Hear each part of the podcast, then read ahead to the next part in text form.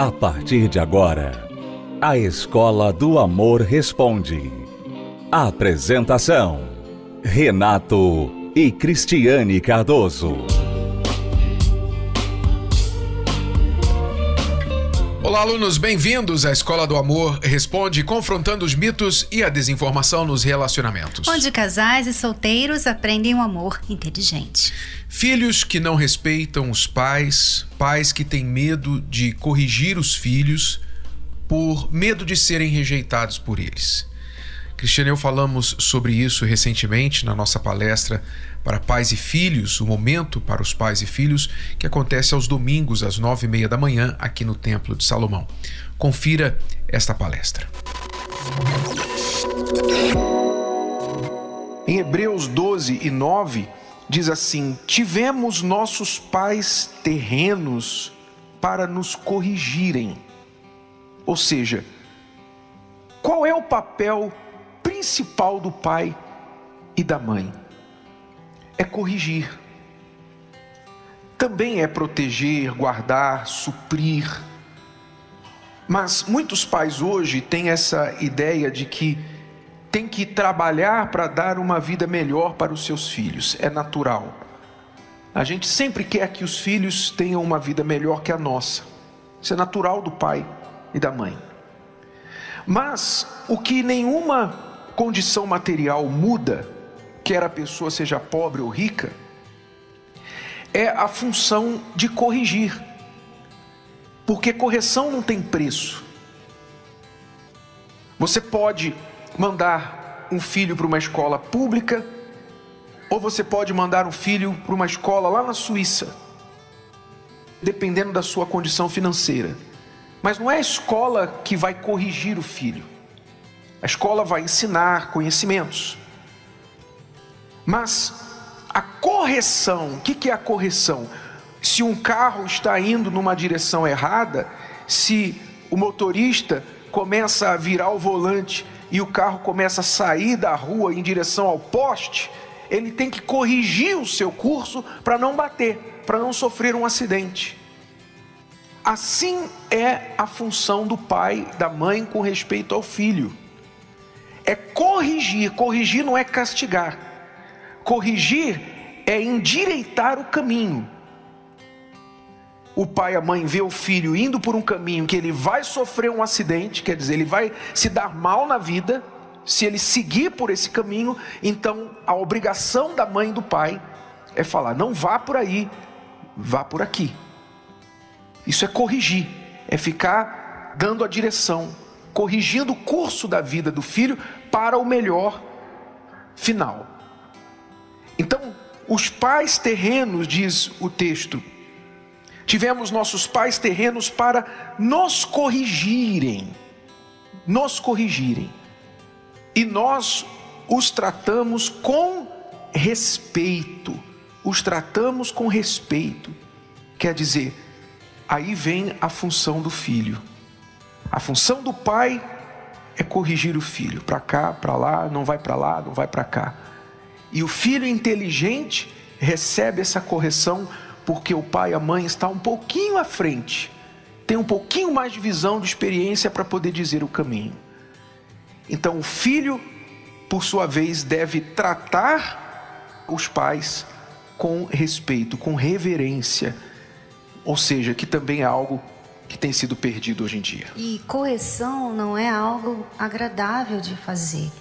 É um sacrifício para o pai e a mãe corrigir seus filhos. O pai gostaria de só elogiar.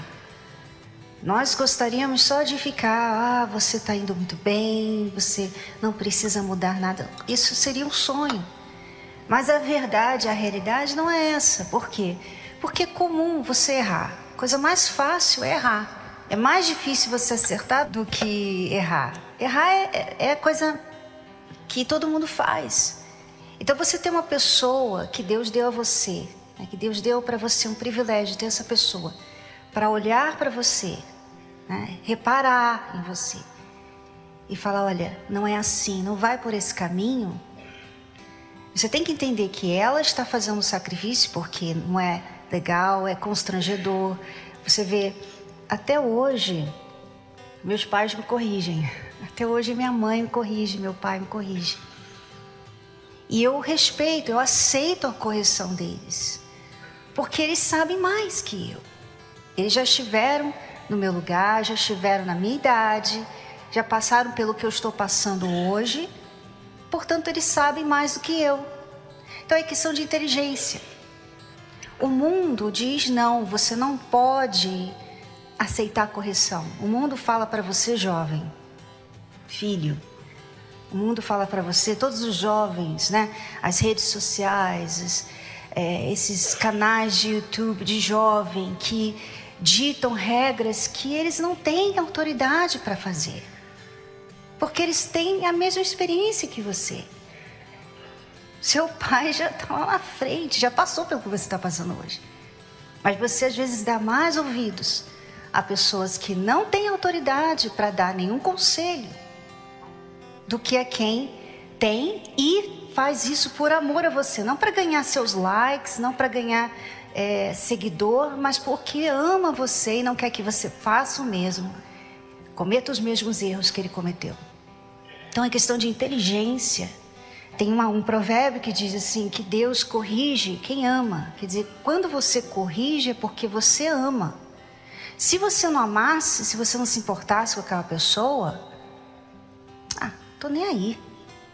Que ela se vire, que ela erre, que ela cometa os seus próprios erros.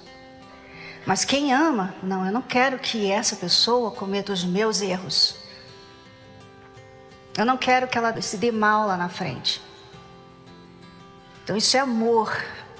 Maior até do que aquele que é, ah, você é tão bonzinho, você é tão bonito, você vai dar tudo certo. Esse de elogiar, de, de falar palavras bonitas, isso aí qualquer um pode fazer. Qualquer um que não conhece você, que não sente nada por você, faz.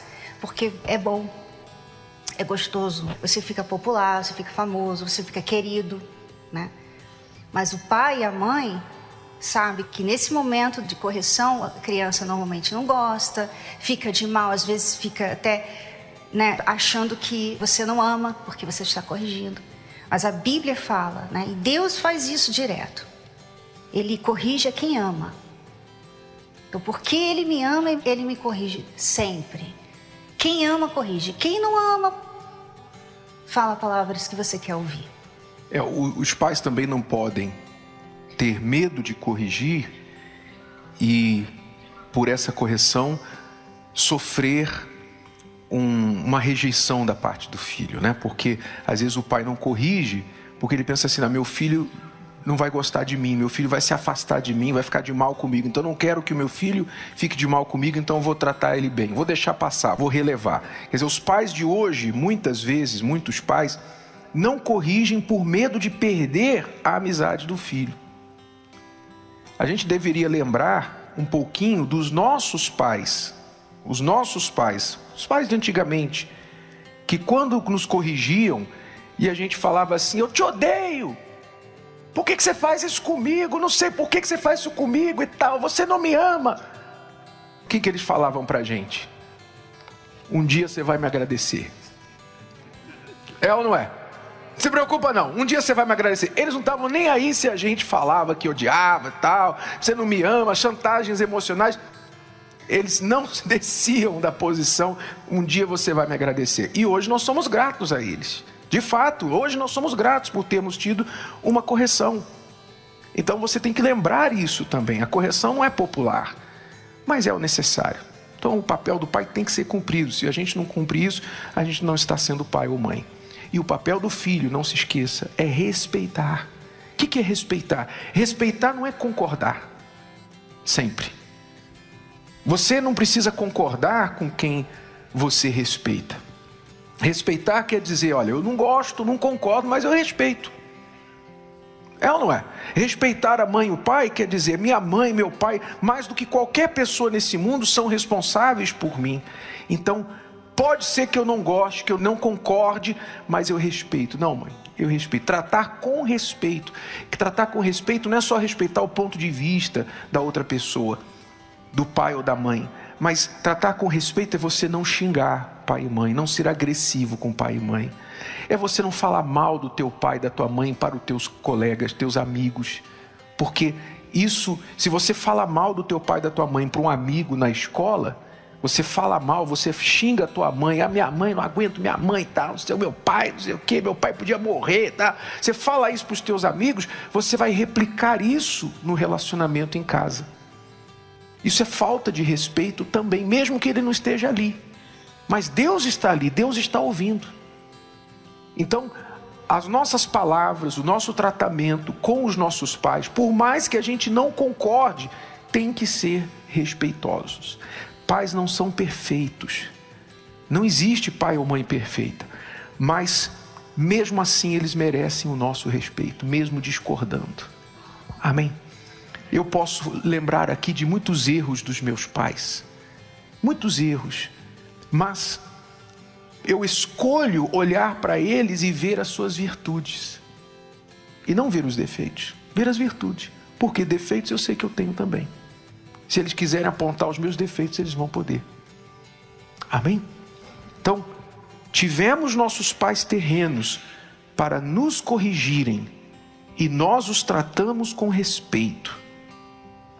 Não nos sujeitaremos muito mais ao Pai espiritual para vivermos? Quer dizer, o texto está falando assim: como a gente trata os pais terrenos, a gente deve tratar muito mais o Pai Celestial. Quer dizer, é um tipo de relacionamento que a gente aprende aqui com a família para aprender a se relacionar com Deus. O relacionamento com o Pai Celestial.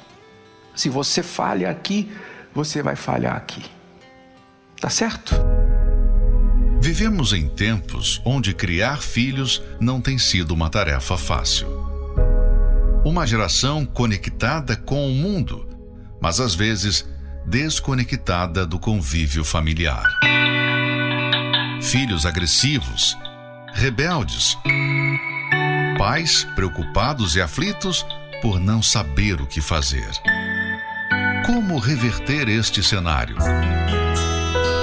A bênção para pais e filhos, neste domingo às nove e meia da manhã, no Templo de Salomão Avenida Celso Garcia, 605, Brás. Entrada e estacionamento gratuitos.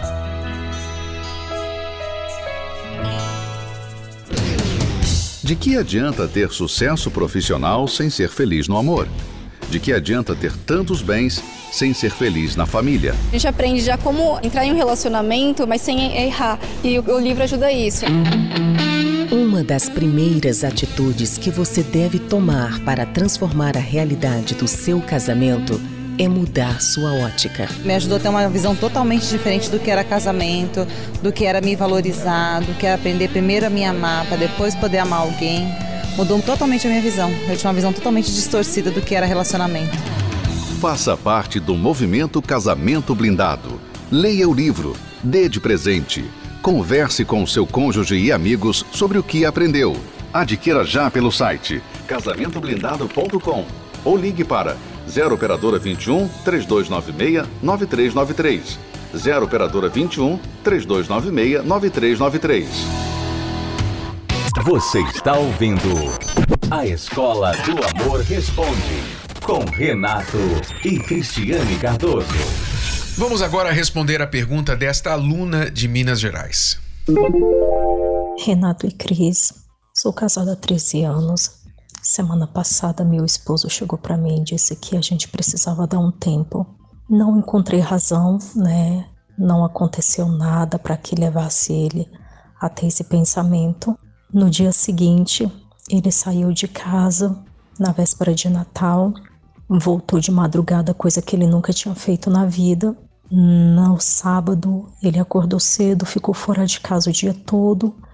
Quando ele chegou, eu conversei com ele, eu coloquei minhas questões para fora, pedi perdão para ele se eu tinha feito alguma coisa. Eu reconheço os meus erros, muitas vezes eu errei no nosso relacionamento. Por conta de um problema de saúde, a gente não tinha uma vida íntima com frequência. Ano passado eu cheguei a fazer uma cirurgia no qual foi retirado meu útero, minhas trompas, mas não resolveu muito porque as dores continuavam. E ele disse que isso foi afastando a gente. E Na segunda-feira nós tentamos, né? Ele disse que ia dar uma chance para o nosso casamento, só que ele me falou que ele estava me traindo com uma pessoa já não sei há quanto tempo. Ele disse que já tinha encontrado com ela umas três ou quatro vezes, né? Na terça-feira ele voltou atrás no que ele disse sobre o nosso relacionamento, pediu um tempo, me pediu para ficar em casa, né, dormindo no sofá porque ele não tinha para onde ir. Eu concordei, pedi para ele organizar a vida dele. Só que ontem ele saiu, né, umas sete da noite, retornou meia-noite, não disse para onde ia, com quem estava. Hoje era para ele voltar do trabalho direto para casa. Ele não me deu satisfação. Ele só me disse que estava indo para casa de um amigo do pessoal do trabalho por conta de comemoração e disse que não sabe quando que ele vai voltar amanhã, que horas que ele irá voltar. Preciso da ajuda de vocês para saber o que, o que eu tenho que fazer. Primeira coisa, aluna, que você tem que fazer é deixar de ser prisioneira dessa culpa que você está sentindo. Porque ele já confessou que te traiu e é você que está andando em ovos. Quer dizer, ele conseguiu reverter o jogo de tal forma que, mesmo errando com você, você é que está implorando a chance para ele ficar.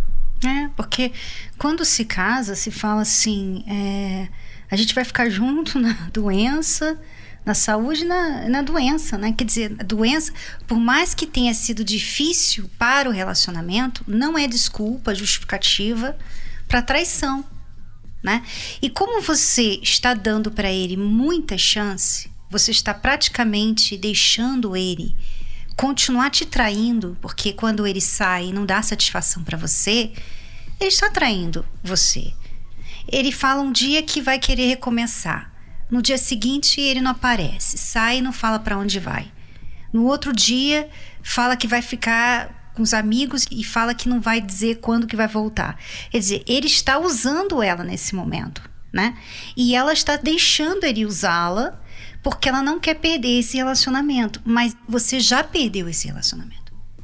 O que você tem que fazer agora é fazer ele querer reconquistar esse relacionamento e não ficar usando você, o seu amor, a sua carência por ele, para ficar usando a casa como um hotel ali enquanto ele não consegue um lugar para ficar, sabe? Então, você sabe, Renato, é muito comum isso acontecer porque como a pessoa ela é muito carente e ela precisa muito dele, uhum. até quando ele erra com ela, ela se sujeita a todas as condições dele. Então ele fala um dia, ah, vamos recomeçar. Outro dia, não, não vamos, vamos, me dá um tempo. Eu não sei o que, que eu quero.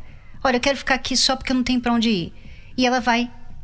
Vai ela tolerando. Vai por, por causa do medo de perder, ela vai tolerando. E ele sabe disso. Exato. Ele sabe. E aí, então, ela se sujeita a toda essa falta de respeito que ele está tendo com ela e, e não se impõe não é tudo bem, você disse que você errou em, em ter negado intimidade para ele, ou talvez não estava em condições. E se você não estava em condições, tampouco é, é sua culpa, não é? Mas talvez você tenha relaxado, que deu a entender que você acomodou-se nessa situação da sua saúde e, e, ele se sentiu assim um pouco desprezado, num relacionamento frio, sem atividade sexual, vida íntima, etc. Mas novamente não justifica ele está te desrespeitando, ele está fazendo pior com você do que você teria feito com ele, do que ele possa estar te acusando. Ele está faltando com transparência, verdade, não falando para você onde ele vai, com quem, que, que ele está fazendo. Você não sabe se essa traição aí, você disse que não sabe por quanto tempo isso vem acontecendo. Quer dizer, ele não está sendo aberto com você, sincero com você. Mas ele te pede permissão de ficar no sofá da sala e para resolver a vida dele. Você está basicamente habilitando-o para continuar te traindo. Eu nunca vi uma estratégia dessa dar certo. Nunca vi. Quando a mulher começa a andar em ovos, mesmo o marido estando errado, o que, que ele faz? Ele pisa. Ele pisa, ele faz dela gato e sapato e ela não tem nenhum poder. Até que chega um momento que ela cansa, ela cansa disso e, e aí então aí não tem mais o que fazer mesmo. Agora a, a atitude dela tem que ser a seguinte: chegar para ele e falar: olha, Tudo bem, você pode ter alguma reclamação a meu respeito, nosso casamento não estava bom, com certeza, se isso aconteceu é porque não estava bom, mas tampouco você tem o direito de chegar e trair e ficar nessa situação de me deixar sem saber o que vai acontecer daqui para frente, sem saber quem você é, com quem você está, o que você está fazendo. Eu não posso viver nesse perigo, nessa insegurança, nessa incerteza o tempo todo. Eu não posso. Então, enquanto você descobre o que você quer da vida, por favor, se retire. Vai esfriar tua cabeça, mas longe daqui, porque eu não posso ficar vivendo em suspense do jeito porque que você está tá, colocando. com certeza lavando as roupas dele, botando comida para ele, arrumando a casa, né? E tem outra, ele está colocando a sua vida em risco, porque ele também, como ele está aí saindo, né? Saindo aí, e a gente não sabe com quem que ele está, ele pode estar trazendo também doenças venéreas para dentro de casa. Não é assim. Não é assim. A traição é traição. Ele quebrou um, ali uma aliança que ele tinha com você, sabe? E você tem que deixar isso claro. Você não pode. Ah, é, então, ele me traiu, mas também, né? Eu não estava é, tão bem assim com ele, né? E você vê, Renato, que ela. Eu acho que ela nem sabe o que é um casamento legal. Uhum. Porque ela fala como se só isso fosse o problema. E não é só isso, né? O casamento não é só sexo. Casamento é muito mais que sexo. Né? Então, com certeza, você tem se sujeitado a muita coisa que não era para você se sujeitar, mas como você é muito, você o ama muito e você quer muito esse casamento, você nem vê aquilo como um problema. Né? E talvez essa é a, é a oportunidade que você está tendo para colocar um ponto final ali. Olha, a partir de agora, já que você errou comigo, agora eu quero diferente. Se você quer continuar comigo, eu quero as coisas diferentes. É, porque até parece que é, a traição dele é, fez você uma esposa melhor. É a impressão que você está dando para ele. Tipo, olha, ah, você me traiu? Me desculpa, eu vou ser uma esposa melhor agora. Não é por aí. Não é por aí. Ele errou feio com você. O erro dele não, não está em nenhuma forma justificado por qualquer erro que você tenha cometido ou falha dentro do casamento e você agora se curvando perante ele para implorar, pelo amor de Deus, não me deixe, é como se estivesse dizendo assim: ó, então eu posso continuar traindo, eu vou usar essa amante aqui como uma vantagem para poder controlar minha Ou então esposa. eu vou arrumar outra. Querer- E outra, e outra, e outra, porque pode. Pedir o que eu quiser da minha É. esposa, porque ela está com medo que eu a troque por outra pessoa. Não é por aí, você está seguindo a estratégia errada. E isso porque você está com medo e você está fraca.